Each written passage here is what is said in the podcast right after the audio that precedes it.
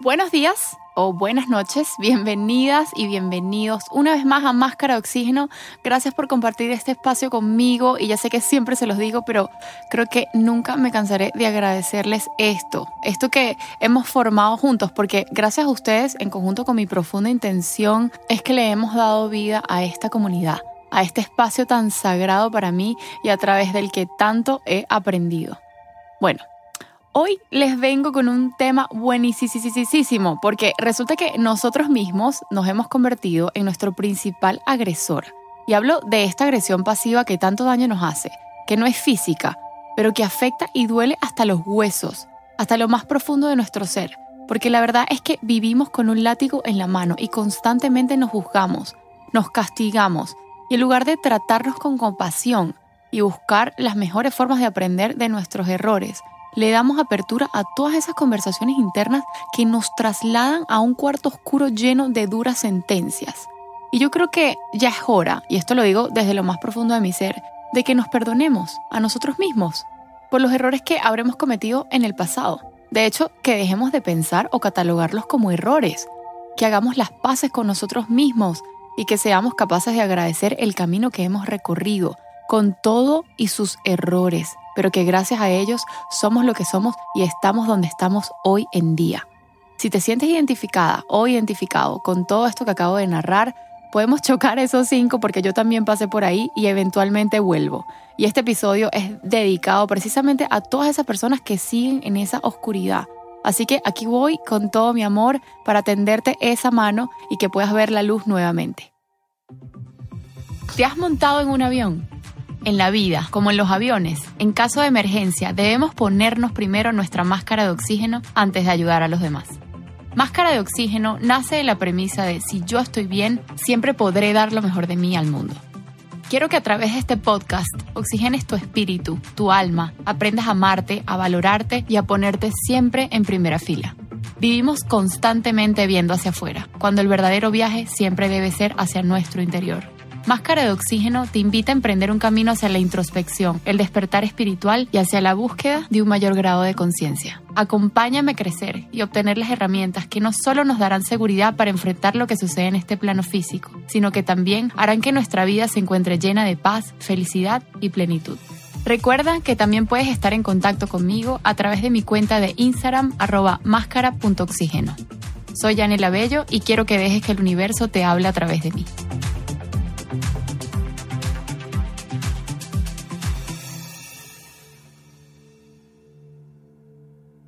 Bueno, me gustaría arrancar con un comentario que me hizo mi papá ya hace algunos meses que se me quedó como grabado. Y que aquí la intención, lejos de juzgarlo, es estar conscientes de que en algún momento de nuestras vidas nos hemos dicho esto mismo que él siempre me dice. Pero antes de continuar, quiero contarles un poco acerca de mi papá, para que entren un poco en contexto. Y es que yo creo que no existe persona en el mundo entero que no conozca a mi papá y enseguida ya lo ame. Él es de esas personas con la que siempre quieres estar, que es noble. Él es así como livianito, que tiene una vibra demasiado arriba y que su energía ya simplemente te contagia. Además que yo creo que él tiene tanto amor por dentro que ya por el hecho de acercártele, de inmediato ya lo puedes sentir. Ese amor. Ay, papi, te amo. Aprovecho para decírtelo por aquí. Gracias de verdad. Bueno, una vez hecha la declaración de amor, podemos continuar. Fíjense, mi papá es sobreviviente de un cáncer, de esos cáncer candela que viene a desbaratarte la vida. Y de eso ya han pasado cinco años, creo. Pero bueno, el hecho es que desde esa dura enfermedad y lo duro también que son esos tratamientos, que uno no sabe ni qué es peor, pues mi papá y yo empezamos como un journey súper mágico hacia la fe. Y no quiero aquí mencionar religiones ni mucho menos porque sinceramente yo últimamente ah, como que abrazo todo pero no me caso con nada. Estoy así como open al universo y creo que me pudiera considerar una persona súper espiritual más bien. Bueno, el hecho es que en ese calvario que fue su enfermedad, pues resulta que por alguna razón él y yo iniciamos una conexión muy, muy difícil de explicar. Y creo que poco a poco todas las sesiones de radioterapia y quimioterapia se convirtieron como sesiones terapéuticas también. Ya casi que nos emocionaba ir juntos. Imagínense lo compenetrados que estábamos. Y pues su alma y la mía, de alguna forma, empezaron una retroalimentación demasiado arrecha, así como decimos aquí en Venezuela, porque esa es la palabra, arrecha. Yo aprendía de él, él aprendía de mí, él descargaba sus miedos y sus penas en mí, yo las arropaba con amor y a pesar de lo espantoso que fue, él siempre sonreía. Y yo creo que al sol de hoy, y se lo dije en estos días, después de tantos años, que su misma actitud y ganas de vivir fueron las que lo sacaron de ese camino tan oscuro. Y yo creo que aquí la principal beneficiada en toda esta tragedia fui yo, porque de cierta forma me sentía inspirada por sus ganas de vivir y de ahí es que yo también sacaba fuerzas para poder apoyarlo, ¿no? Y no me tocó nada fácil, porque recuerdo que mi mamá estuvo todo ese tiempo fuera del país por temas de trabajo, mi hermano era un adolescente irreverente y pues vivía en su mundo, me da risa, y yo era una chamita, de verdad que era una, sí, era era una chamita, es que yo me veo por un huequito y es que lo que me provoca es aplaudirla.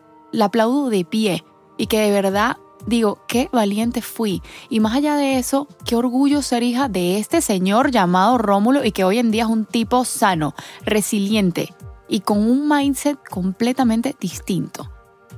Bueno, pues toda esta historia, así súper resumida, la cuento porque quiero como resaltar o digamos reforzar todo lo que hemos venido trabajando en esta primera temporada del podcast, que fíjense que nada es casualidad y que las almas que aquí en este plano terrenal se encuentran es por una razón. Y yo soy fiel creyente de que mi papá y yo teníamos que vivir esto y vivirlo solos, porque al final estábamos solos, nos teníamos nada más el uno al otro. Y siempre habían personas que nos echaban una mano, por supuesto, pero al final éramos él y yo en la batalla. Y la evolución fue tanta, las vivencias y los aprendizajes significaron tanto, que pues hoy en día las veo con un agradecimiento. Y no solo por, por todo lo aprendido, sino porque ganamos la batalla, que por un momento pensé que le íbamos a perder, de verdad. Hubo un día que yo dije, pana, mi papá se muere hoy. Estaba tan malito, ustedes no tienen una idea. Y, y a lo que voy es que desde ese entonces, uno de mis hobbies es sentarme con mi papá a filosofar así como él dice. Y siempre salen preguntas y respuestas geniales. Llegamos a conclusiones acerca de ciertos temas que nos llevan a profundas reflexiones. Wow, y es que el que me conoce sabe que a mí me encanta una buena conversación. Una conversación bien, bien profunda. Que me fastidia hablar de marcas de carteras o, o de que fulanita hizo esto o no hizo. Ustedes saben, las típicas conversaciones de hoy en día. Pero es que yo rara vez encajo con alguien y pues bueno, en una de esas sentadas yo le, yo le dije a mi papá algo que realmente no sé, no, recuerdo en este momento, tan bello, él siempre me dice que yo soy su maestra. mi papá me dice, es que fui un tonto, ojalá tuviera tu edad con la sabiduría que tengo hoy. Y aparte me dijo, hija, tú con ese pensar que tienes ahora, tienes una oportunidad de oro para vivir la vida que mereces y que deseas. Y yo por supuesto me impresioné, de hecho me sentí halagada, pero de eso es de lo que quiero hablar hoy yo sentí en sus palabras esa típica sensación de, listo, se me fue la vida, ya es tarde para volver a empezar o listo, ya, ya la cagué, no hay nada que pueda hacer aquí, estoy sentenciado. Y si se fijan, es como un super golpe en el pecho, porque es lo que yo le digo a mi papá. Él tiene, creo que son 64 años. ¿Tú de verdad piensas que se te acabó la vida? ¿Tú crees que tu edad ¿Tú crees que a tu edad no puedes hacer inmensos y significativos cambios para vivir el resto de tu vida en plenitud? Es que miren, sencillamente no hay edad para decidir hacer un cambio. Todos esos condicionamientos sociales son pensamientos tan cerrados y tan dormidos como las propias personas que lo inventaron. ¿O ustedes piensan que hay una edad en específico para probar cosas nuevas? ¿O para invertir en uno mismo en busca de ser mejores cada día, mejores personas, mejores seres humanos, profesionales, madres, padres, abuelos, hermanos, amigos, parejas. Y que, como lo hemos dicho varias veces en esta temporada, los tiempos son los que son y son los correctos. Y que si en el pasado consideras que hiciste las cosas mal, o mejor dicho, que las pudiste haber hecho mejor, está bien, eso está bien. Y creo que aquí no se trata de errores, sino de aprendizaje más bien. Y cada quien evoluciona y camina a su ritmo. Y muy importante, que lo que somos hoy, escuchen bien, es gracias a lo que fuimos ayer porque cada vivencia nos forma, cada error nos transforma, cada persona, cada situación deja su huella en nosotros y que a partir de ellas es que nosotros enriquecemos nuestra historia. Mire, yo me pongo a pensar en la cantidad de cosas que pudiera haber hecho diferente. Y es que en vez de lograr una lección, lo que logro es frustrarme.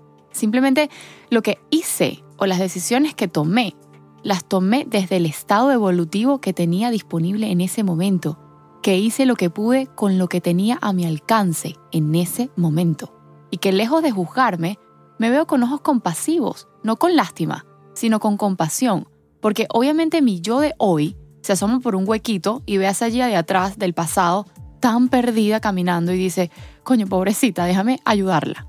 Y por supuesto que esto es imposible de hacer, porque esa Gia tenía que vivir lo que vivió para ser lo que es hoy. Y que me falta un montón por recorrer todavía, humildemente hablando, porque me sigo tropezando y esto apenas comienza, o por lo menos eso es lo que yo pienso, o eso es lo que yo espero. Pero aquí el punto al que trato de llegar es que si juzgamos a nuestra versión anterior desde esta posición del presente, es como si un adulto juzgara a un bebé por no saber caminar, así lo veo yo. Porque el bebé se mueve y hace lo que puede con lo que tiene a su alcance. Y de eso se trata, de ir aprendiendo. Y a la par, ir evolucionando con las herramientas que voy teniendo a mi alcance. Y de perdonarnos, vale. Es que somos tan duros con nosotros mismos. ¿Por qué? ¿Por qué lo hacemos? No nos damos cuenta del daño que esto nos genera en nuestra energía, en nuestro ser, porque lo que sentimos es lo que atraemos, es lo que proyectamos, es lo que somos. Y como bien lo decía en el episodio anterior, que si no lo han escuchado dense un gusto con él, de que nosotros estamos en constante movimiento. La vida es un constante cambio todo el tiempo y que no necesariamente tenemos que ser los mismos que fuimos antes, que quizás nuestra esencia es la misma, pero que de seguro si alguna situación se repite y tú ya probaste varias maneras que no te funcionaron para enfrentarla, esta vez lo harás diferente. O que lo que antes aceptabas por miedo al rechazo, ahora te vale madre. Ahora te respetas a ti sin importar si encajas o no. ¿Qué pasa con un drogadicto o un alcohólico que supera su adicción? ¿Se le va a juzgar el resto de su vida? ¿Se le va a catalogar como un adicto para siempre? Oye, yo más bien lo aplaudiría y de pie, porque solo el que ha vivido una adicción y la ha superado sabe lo que eso significa, el valor y la voluntad que eso requiere. ¿Ustedes creen que mi papá e incluso yo somos las mismas personas que éramos antes de su enfermedad? Por supuesto que no. Por eso hoy estoy aquí. Es en agradecimiento por ese fucking cáncer, porque me cambió la vida, la de mi papá, la de mi familia, y que mi papá está vivo, que pasó y ganó.